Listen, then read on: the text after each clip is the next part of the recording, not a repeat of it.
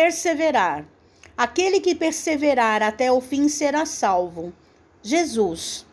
Mateus capítulo 10, versículo 22. Todas as vitórias da criatura são frutos substanciosos da perseverança. Perseverando na edificação do progresso, mentes e corações, sem cessar, renovam os itinerários da própria vida. O estudante incipiente chega a ser o erudito professor. O curioso bisonho transforma-se num artífice genial. A alma inexperiente atinge a angelitude.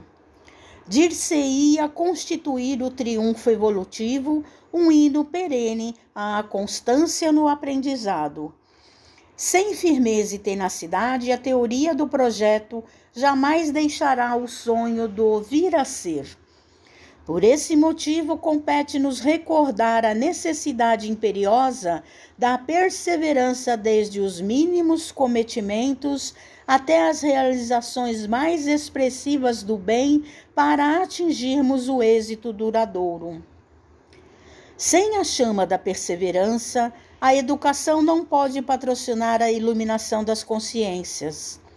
A edificação assistencial não surge na face planetária qual farol benfazejo, asilando os náufragos da viagem terrena, e o homem de ontem não alcança a claridade do homem de hoje para maiores conquistas do homem de amanhã.